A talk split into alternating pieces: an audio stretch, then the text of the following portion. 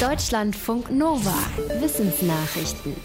Seit mehr als 2000 Jahren hat es in Europa keine so extremen Dürresommer gegeben wie jetzt. Das ist das Ergebnis einer internationalen Untersuchung von Baumringen. Dafür haben Forschende insgesamt 27.000 Messungen an den Baumringen von fast 150 Eichen vorgenommen. Und zwar sowohl von lebenden Bäumen als auch von archäologischen Überresten aus der Römerzeit und altem Baumaterial. So konnten sie die Entwicklung des Klimas und der Niederschläge in Europa über einen Zeitraum von 2100 Jahren nachvollziehen. Demnach wurde es auf dem europäischen Kontinent in den letzten zwei Jahrtausenden zwar kontinuierlich immer trockener und es gab auch schon mal Dürresommer, aber seit 2015 sind die Einbrüche bei den Niederschlägen so extrem wie nie zuvor. Grund für die außergewöhnliche Trockenheit und die hohen Temperaturen ist laut den Forschenden die vom Menschen gemachte Klimaerwärmung. Dadurch verändert sich die Position des Polarjetstreams, ein Windband, das das Wetter bei uns stark beeinflusst. In unseren Fingerspitzen haben wir das, was nach ihnen benannt ist, das Fingerspitzengefühl. Verantwortlich für diese Empfindlichkeit sind Zehntausende Nerven, die in den Fingerkuppen enden und Reize wie Druck oder Vibration wahrnehmen. Forschende aus Schweden haben jetzt herausgefunden, dass dabei die Rillen auf den Fingerspitzen eine wichtige Rolle spielen, die sogenannten Papillarleisten. In einem Experiment strichen die forschenden Testpersonen eine Karte mit winzigen erhabenen Pünktchen über die Fingerkuppen. Dabei wurde die Aktivität jeder einzelnen Nervenzelle in den Fingern gemessen. So konnten die Forschenden genau sagen, wo auf der Fingerspitze die Reizinformation gesammelt wird. Es zeigte sich, dass die Nervenenden genau entlang der Papillarleisten auf die Fingeroberfläche treffen. Dort bilden die Neuronen Sensibilitäts-Hotspots, die auch genauso breit wie die Rillen sind.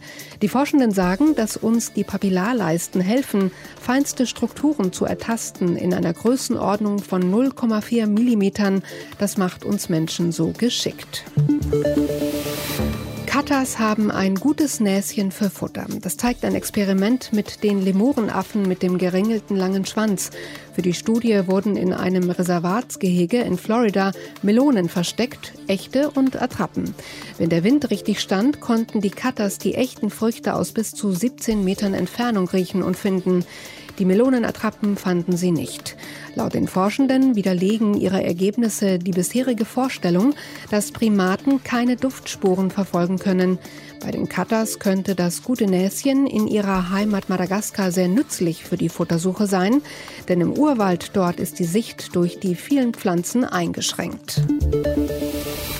Seit einigen Jahren stehen Rindfleisch und Kuhmilch im Verdacht, die Entstehung von Darmkrebs zu begünstigen. Dafür verantwortlich könnte ein bestimmter Erreger sein, den ein Medizin-Nobelpreisträger in den tierischen Produkten gefunden hat. Der Forscher und sein Team haben diesen Zusammenhang jetzt noch mal genauer untersucht. Sie haben Darmgewebeproben analysiert und zwar sowohl von gesunden Menschen als auch von Menschen mit Darmkrebs.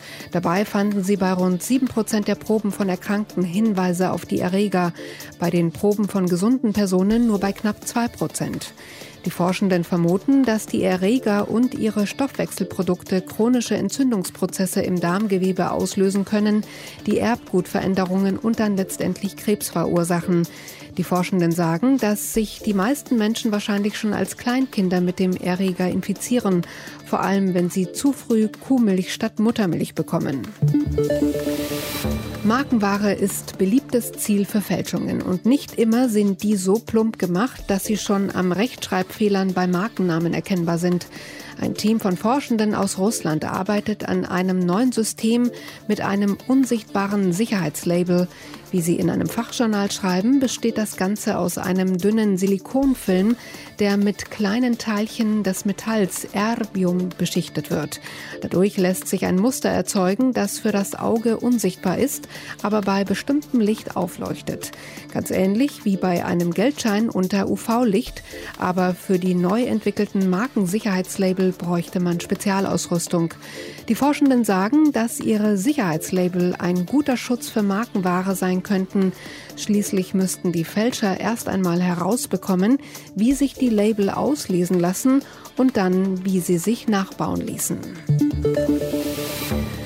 Frösche haben viele außergewöhnliche Paarungsrituale, aber eins schien bei den meisten Froscharten gleich.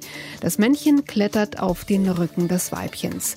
Jetzt hat ein Biologieteam aus Hongkong zum ersten Mal das genau umgekehrte Verhalten beobachtet bei einer in Südchina lebenden Froschart. Die Männchen der Art Laubstreukröte nehmen zur Paarung die Weibchen Huckepack und tragen sie in ein Versteck. Um herauszufinden, ob die Tiere diese Stellung nur vor der Paarung einnehmen oder auch währenddessen, haben die Forschenden mehrere Krötenpärchen im Labor gefilmt. Videoaufnahmen von einem Paar zeigten, dass das Weibchen auch dann noch auf dem Rücken des Männchens hockte, als es seine Eier ablegte. Die Forschenden vermuten, dass dieses Paarungsverhalten das Überleben des Froschnachwuchses sichert. Denn in den kleinen Waldbächen ihrer Heimat gibt es kaum geschützte Plätze für die Eiablage. Wenn ein Froschmännchen dann doch ein Versteck findet, muss es das Weibchen so schnell wie möglich dorthin bringen. Und das geht eben am besten, indem es seine Partnerin dorthin trägt. Deutschlandfunk Nova